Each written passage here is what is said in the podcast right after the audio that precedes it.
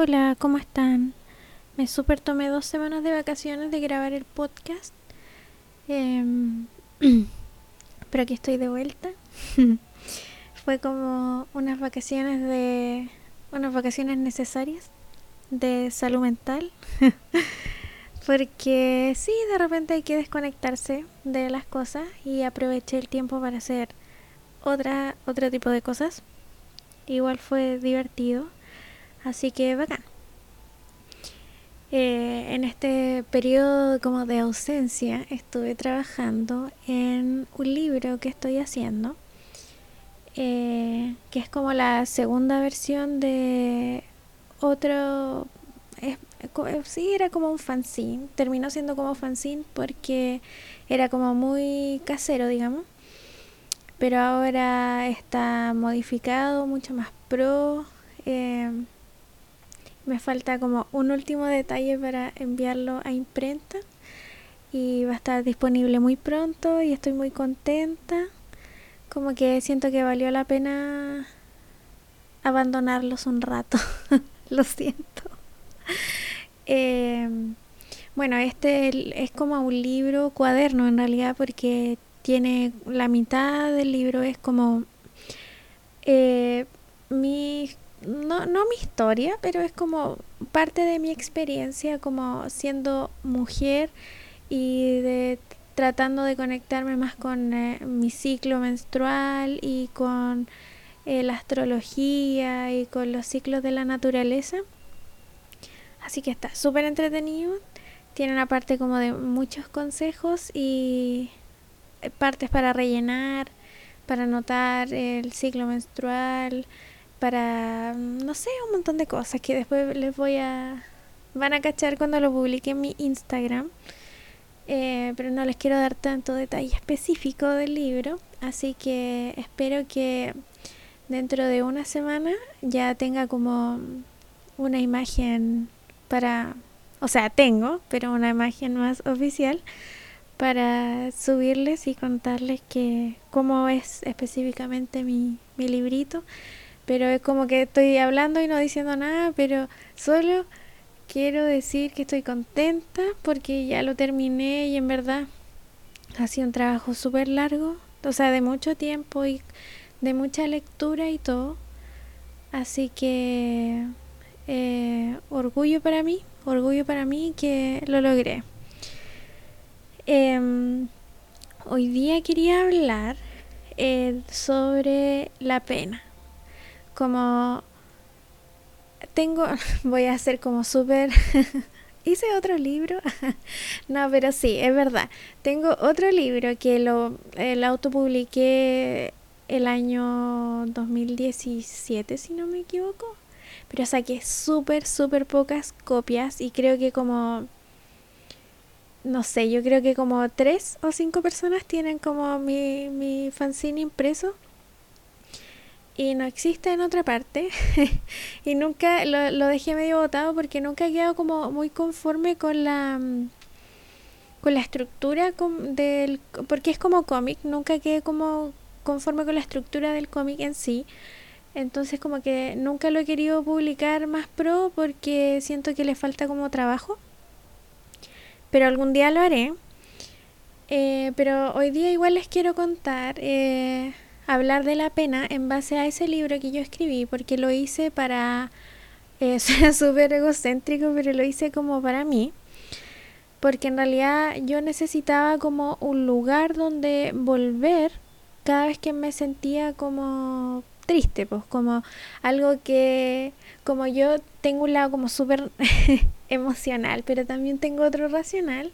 Cuando tengo pena necesito como em, fortalecer o darle más cabida a mi lado racional eh, para no pasarla tan mal. Po. Entonces cuando hice ese libro era como algo muy concreto a lo que yo podía regresar siempre que tenía pena y leerlo y después sentirme mejor. Po. Eh, les recomiendo que Caleta hacer eso, como escribir. Después vamos a hablar más de los consejos, pero eh, es súper útil escribir como cosas que nos den ánimo. Eh, y dejarlas por ahí y recurrir a ellas cuando las necesitamos.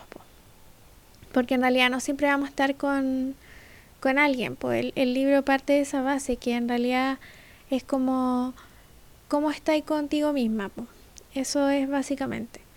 Y que es súper... Eh, es súper normal para algunas personas estar con uno mismo, con una misma, pero hay otras personas que no, como que hay distintos eh, parámetros de funcionamiento para ese tipo de cosas y que y que psicológicamente igual tampoco se suelen hablar, pues, ¿cachai? Porque igual es como, no sé, a mí me pasaba que yo sentía como mucha vergüenza de decir que, que me daba como lata estar sola conmigo misma, porque como que toda la gente decía, eh, o no todas, pero algunas personas decían que como, que que acaso no podía ser independiente o no sé qué, pero en realidad no tenía que ver con eso específicamente, eh, sino más bien con situaciones que como que determinan un poco la actitud de sentirse mal solo, pues cachai o sola. Y eso es lo que explico en ese libro que se llama eh, Estar con una misma, que todavía no está publicado, pero algún día eh, nuevamente lo haré. Eh, y así parte esto, pues como que yo eh, se los voy a contar como verbalmente porque obviamente después van a cambiar muchas cosas, así que en realidad no me importa cómo compartírselos verbalmente. Em, y bueno, toda esta, al menos voy a hablar obviamente desde mi experiencia, como para explicar que de repente pueden, o sea, no de repente, siempre hay razones específicas por las que ocurren las cosas en el presente, como hay algo que nos no determina un poco nuestro presente. Eh, y básicamente mi historia con no estar feliz eh, como conmigo misma, como sola, eh, haciendo cosas sola, parte cuando yo era muy chica, pues mi, mis papis se, se separaron y como, bueno, no era tan chica en verdad, yo tenía como 11 años y fue como, claro, ahora lo veo, lo, lo miro la situación y en verdad eh, no, no es... Eh, no es que me, no me duele la separación a esta altura, para nada, es como son cosas que suceden entre los humanos y que son completamente válidas, pero en ese momento de mi vida fue como eh, un poco de desajuste provocó un gran desajuste. Y claro, yo sabía que en ese, en ese momento yo me sentía con mucha, me sentía sola, a pesar de que estaba acompañada, pero me sentía como sola. Eh, y tenía la necesidad de no sentirme así, entonces como que eh, poco a poco, eh, me, cuando iba creciendo, como que fui perdiendo los espacios en que yo eh, hacía cosas sola o siempre, no sé, pues estaba con mi papá o con mis hermanas, pero nunca estaba sola porque en realidad no quería estar sola. Y lo típico eh, cuando uno es más chico como que te da susto quedarte solo en la casa, ¿cachai? como ese tipo de cosas. Y en realidad fue una parte súper... Eh, fue un proceso súper heavy del que no me di cuenta hasta que fui muy grande. O sea, no muy grande, más vieja, hace un par de años yo creo, su, su buen par de años, que en realidad no me di cuenta que, que esa situación como que se alimentó de mí mucho tiempo, como que yo la dejé crecer, dejé crecer esa sensación de que estar solo es malo, que es terrible, que uno no, no sé, como que suena súper heavy, pero en verdad, claro, hay gente que le da lo mismo, pero yo lo hablo, nuevamente explico desde mi perspectiva que era como muy chica y, y como muy emocional, muy sufriente. eh, y claro, le, le, cedí demasiado espacio a esta a este sentimiento como de susto y de miedo. Y claro, hace un par de años como que fue el, explotó todo ese tema en verdad y me di cuenta que en realidad tenía un problema con eso. como lo asumí, tenía un problema y lo reconocí y traté de buscar como eh, mecanismos para poder lidiar con ese tipo de situaciones que me provocaban como eh, unas crisis de ansiedad, pero horrendas. Em, y resulta que, bueno, obviamente todo es un proceso. Em, pero claro, en el camino fui encontrando cosas que sí me, sí me ayudaban como a sentir mejor y a no tener esa necesidad de siempre empezar cosas o crear cosas en, en como en equipo, en grupo, como que yo siempre sentía que sola no iba a poder hacer nada, pues, ¿cachai? Como que no iba a poder inventar mis propias weas, ¿cachai? Eh, que no iba, eh, no sé, pues que no, era, no iban a ser suficientemente buenas porque estaba sola y no tenía otras personas. Entonces como que igual era súper heavy eso, pues como que sentís que no, no podís como eh, por ti misma. a eso se sumó se sumó una relación amorosa más odiosa que amorosa con un ser humano muy despreciable.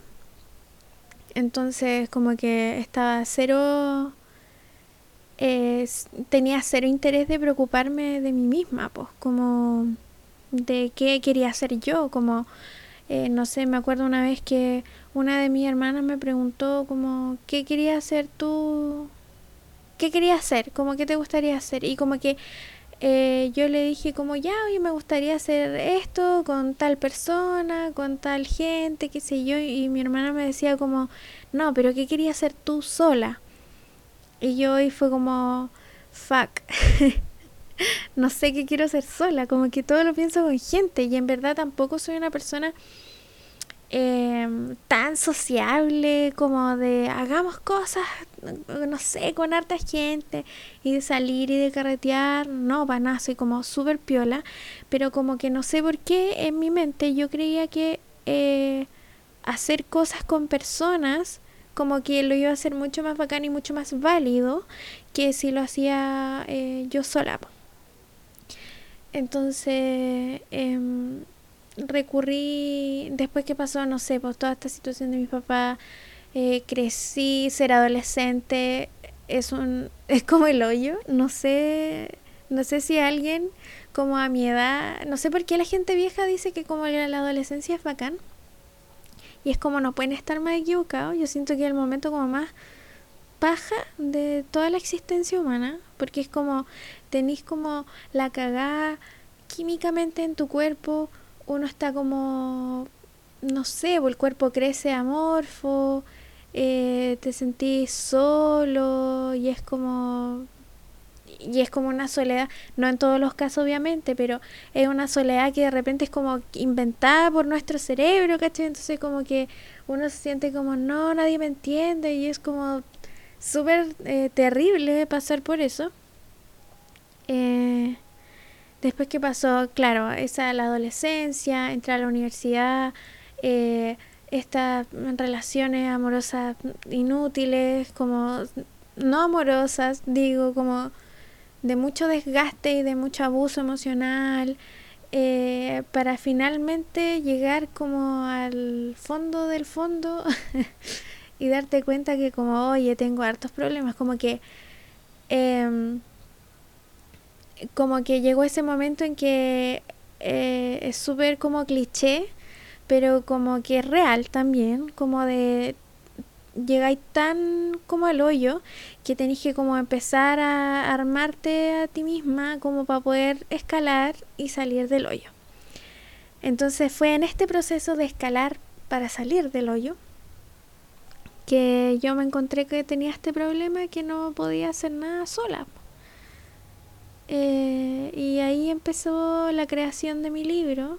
Bueno, harto tiempo después empecé a crear el libro, porque me llevó harto tiempo como eh, buscar una forma de eh, poder lidiar con eso y entenderlo. Primero entenderlo y después ver qué hacer, po. Y claro, empecé a escribir este libro. y claro, en este proceso igual eh, conocí al Mati, a Matías Várquez, que es mi novio, que estuvimos en un capítulo, ojalá lo hayan escuchado porque es muy interesante, que hablamos de la muerte. Y todo en este, en este proceso, claro, conocí al Mati y fue súper eh, ácido desde el principio, muy apañador con ese tipo de cosas.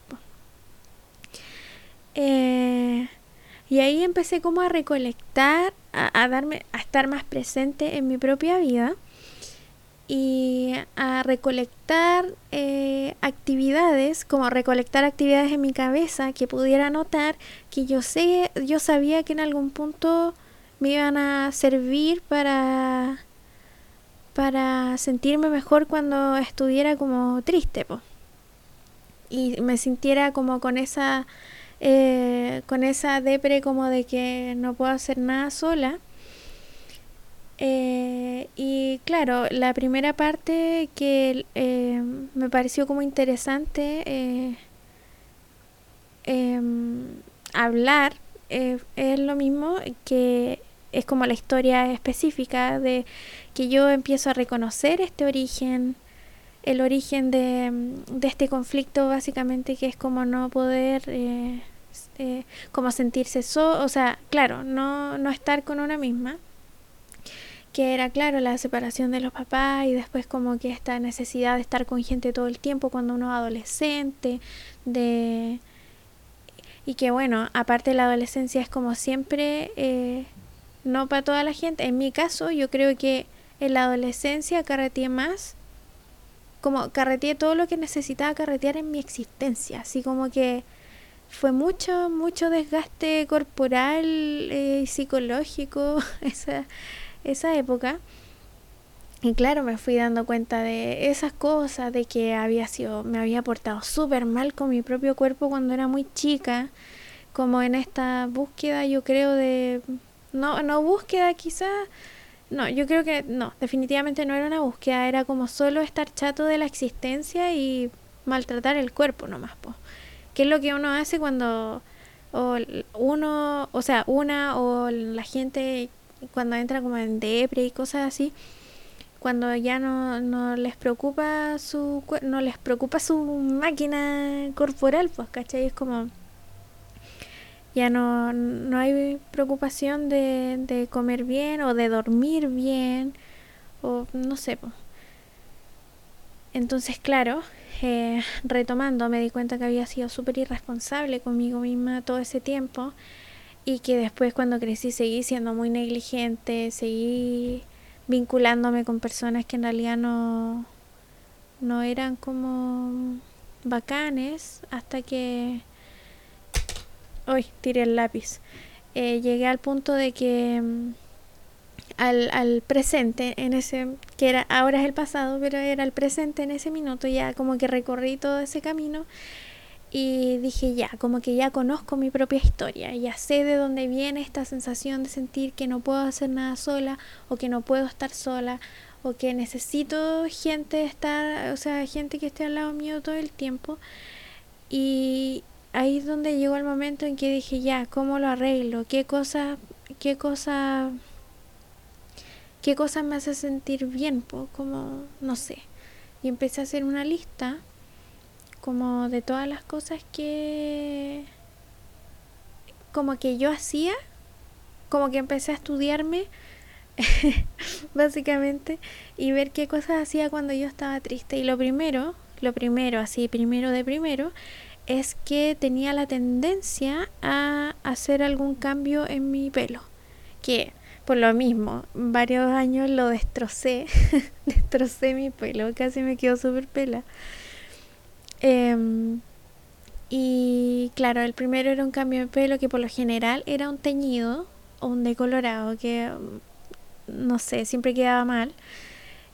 Y o bien era cortarse la chasquilla. Para mí como cortarme la chasquilla es como algo muy eh, igual es como es súper corto y muy ínfimo, pero es como igual un poco terapéutico, es como ya necesito como eh, sentir, eh, sentirme diferente. Entonces ahí siempre es como ya. Me di cuenta que lo primero que hacía era algo con el pelo o cortarme la chasquilla específicamente. Eh, y después, bueno, lo típico que pasa que es como refugiarse un poco en, en la, en la no, no tele específicamente, yo nunca me he considerado como buena para ver tele, como que cuando más chica sí veía tele, pero tampoco tanta tele. Em, entonces, claro, em, me encontré como escudándome un poco en, en ese tiempo. Ah, no, si teníamos Netflix, no sé. Bueno, pero YouTube, Netflix, esa, esas típicas como plataformas que son como para para apagar la cabeza nomás. Po. Me di cuenta que estaba muy como metida en eso. Eh, que en realidad no lo considero malo hasta cierto punto, como ya es como que no hacía otra cosa, como que igual es malo. Eh, ¿Qué otra cosa hacía? Bueno, lo típico cuando tenéis como la ansiedad y muy latente que es eh, es como comer em, siempre algo como algo riquito eh, y claro eh, a veces era como súper incómodo todo eso porque claro después entraba como en el en el círculo de círculo de puta comí mucho. Pero sí, empecé, al menos como que sola eh, volví como, aunque me molestara hacer esas cosas, o sea, después que, después que lo hacía obviamente me arrepentía, eh, pero lo, igual los acepté en el tiempo porque fue como, y lo de hecho lo acepto hoy, hasta, o sea, lo acepto hasta hoy, porque siento que son mecanismos de, de lidiar con cosas nomás, pues ahora no permito que eso se extienda lo suficiente como para que todo lo que estoy haciendo se detenga y, y es como quede súper en el hoyo siempre. Es como hay que darle espacio, pero el suficiente y nada más. Eh, ¿Qué otra cosa? A ver, bueno, también em, aparte de, la, de comer, era como eh, escuchar como me gustaba como igual escuchar gente como tratar de o sea no no cualquier gente en verdad. Siempre he tenido muy buena relación con mi papá por ejemplo que es como un viejo dinosaurio seco muy buena onda que sabe de todo y ha hecho de todo en su existencia. Entonces como que en ocasiones cuando yo me sentía como como mal Em, iba y hablaba con mi papá o le decía directamente lo que me pasaba o, o, si no hablábamos otra cosa y dejaba que él me explicara, no sé, por las corrientes eólicas. es como, no sé. Em, y bueno, algo que también eh, me di cuenta que tenía mucho la necesidad de hacer cuando tenía pena era estar con animales. que tengo como un súper amor por los animales y en ese entonces cuando empecé así cuando empecé como a hacer el libro en sí tenía a una de mis gatitas pero la habíamos encontrado hace no sé muy poco tiempo en realidad y la, la se llama Noriko mi gatita la más grande y la encontró mi hermana, la Palito, que vino al podcast una vez. Em, y la pilló y ella, como que la gatita quería súper... Em, quería súper que se la llevaran, pero nadie se la llevaba. Y justo la vio la Palo y como andaba con, con su perro, o sea, con nuestro perro, de la Fanina, que la mamá es la Palo, pero es de la familia, eh, el Ali eh, no la pudo traer, así que nos dijo como a mí y al Mati como, oye cabros, vi, un gato súper bacán, como, ¿por qué no lo van a buscar? Y nosotros ya fuimos sin dudar y nos trajimos el gatito, obviamente con la intención de como eh, darle en adopción, porque en realidad pensamos como, no, ya, ¿para qué tener animalito y todo? A pesar de que yo todos los días de mi existencia como deseaba demasiado, demasiado tener animales como en la casa, porque y el Ali, por ejemplo, es un perro precioso, hermoso, pero es súper tiene el genio súper hardcore y la única persona que le puede hacer como el cariño infinito es la palito. Entonces tampoco tenía la, la posibilidad como de llegar y abrazar al perro, ¿cachai? O como que se viniera a tirar a la cama encima eh, encima de encima mío como aplastarme el perro qué sé yo pero no no no era posibilidad y yo estaba todos los días como puta le decía al Mati todos los días, todos los días como puta, quiero animales, necesito abrazar animales, porque yo sé que me, calma caleta estar con animales. Entonces, cuando llegó la noriquita, fue como, no sé, ella como que se sintió en casa al tiro y, y se sentó como en, en la silla en el comedor, donde siempre se sienta mi papá, como que tiene un puesto. Y la noriquita se fue y se subió ahí y no se movió. No se movió así jamás. Entonces como que en ese segundo como que fue muy raro, muy simbólico, como que se apropió del espacio del tata. y yo dije ya, ¿no? Como que mi corazón supe que ese gato se tenía que quedar en la casa. Aparte porque lo deseaba demasiado.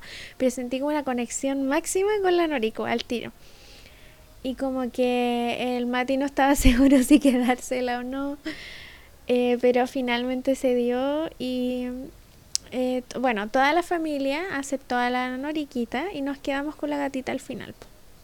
Fue muy bacán y me quitaba mucho la ansiedad, como tan solo como ver un animal como haciendo lo suyo. Los gatos son terrible independientes. Eh, pero me encantaba como que verlas haciendo sus weas, como bañándose, weas de gato. Y yo como que, oh, bacán, como que siempre estaba impactada de lo hermoso que son los animalitos y cómo, eh, cómo respiran, cómo se mueven, cómo piensan, no sé cómo piensan. me gusta, a veces en mi cabeza invento cómo piensan los animales y es muy divertido con el Mati, nos reímos caleta, porque cada vez que vemos, por ejemplo, eh, no sé, pues animales en Instagram, es como, oh, cacha, está bueno el perro, está bueno el gato. Y yo, yo siento que eso le da un plus maravilloso a la existencia, como baja mucho la ansiedad y da mucha risa y uno la pasa bacán. Eh, así que eso, como que tener contacto con animales y cuidar de ellos eh, yo encontré que fue una de las formas en que yo podía como lidiar un poco con mi con mi existencia de la vida.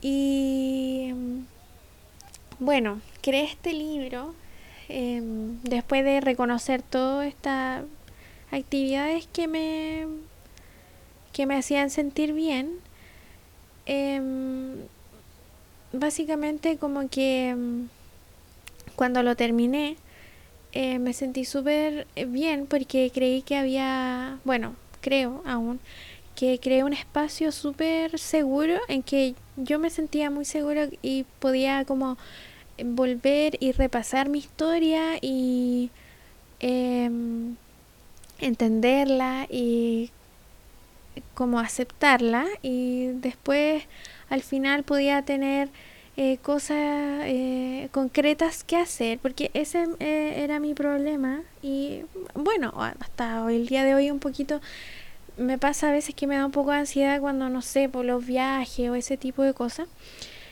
o la gente de mi familia viaja y yo como que tengo como ya no me dan crisis para nada por suerte porque ya como que estoy más vieja pero eh, siempre está como esa ansiedad extraña de cuando alguien va a viajar de mi familia. Eh, entonces eso, como que puedo volver, eh, ahora a esta altura ya no, no hay que me lea el libro cada vez que pasa eso, sino que yo ya lo tengo en mi memoria, como hacerlo automáticamente, como que yo soy una persona súper emocional, entonces como que yo sé que en esos momentos tiendo a irme al extremo y me da como un poco de ansiedad, entonces prefiero como irme al lado más racional y seguro y, y, ver como ya, tengo cosas concretas que hacer cuando me sienta de esta forma, como una, una fórmula, entre comillas.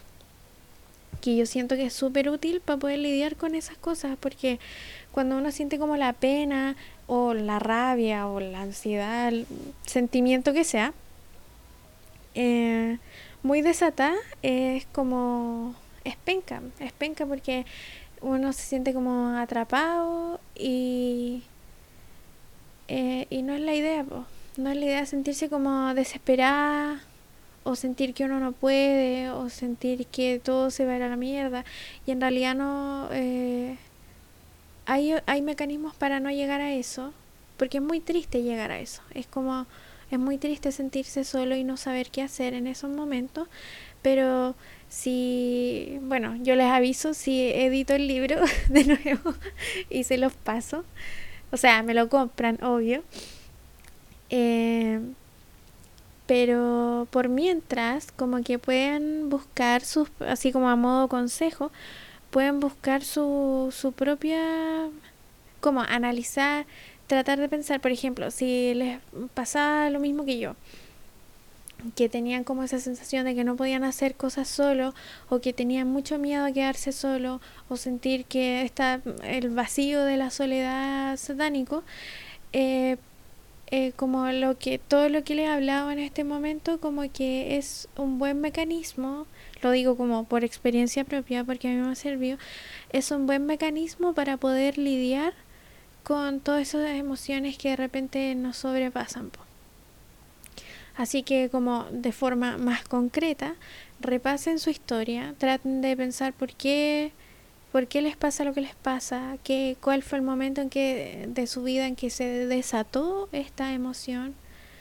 Eh, quizá no van a encontrar como el origen al toque, pero pueden intentarlo, no es tan difícil, siempre hay una razón para todo.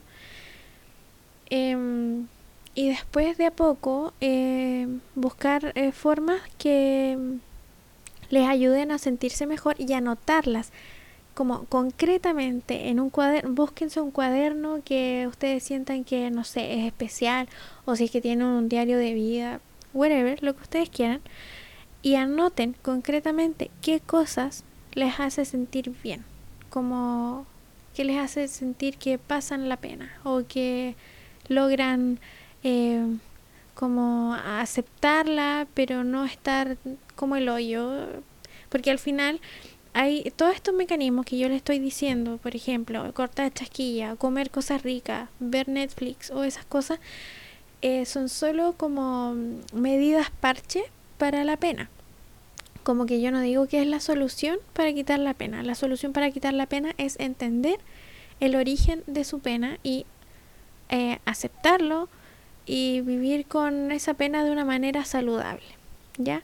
Ahora, esos son como dije recién, son solo como medidas parche que ayudan al momento para bajar las revoluciones y calmarse.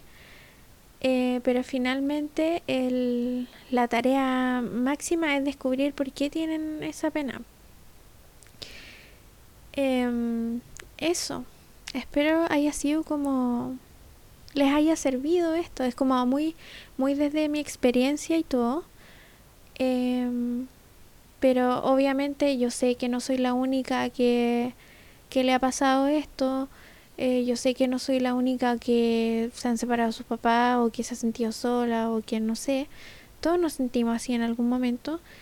Eh, y ahí está como mi experiencia para que cachen que se puede vivir como con esas penas de una manera más sana. ¿Ya? Hoy día, eh, en particular, no tengo un té de cicuta. Sí, lo dije. como que siento que tengo, sí tengo rabias como mundiales, em, pero no, no siento la energía suficiente como para enviarle un té de cicuta a ninguna situación, ni a ningún ser en particular.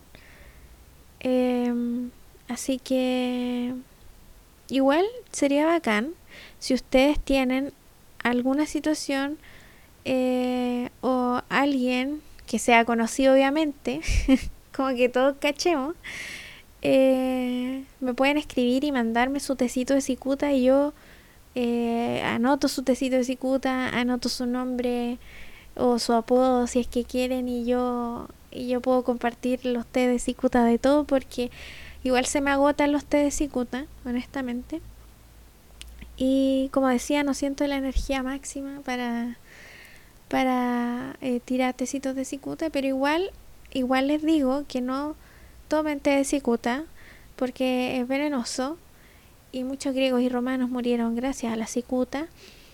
Y tampoco la busquen en internet porque eh, hay mucha cicuta en las ciudades siempre. Pasa muy piola, pero está lleno. Así que eso, no busquen cómo es. No, no, no busquen nada.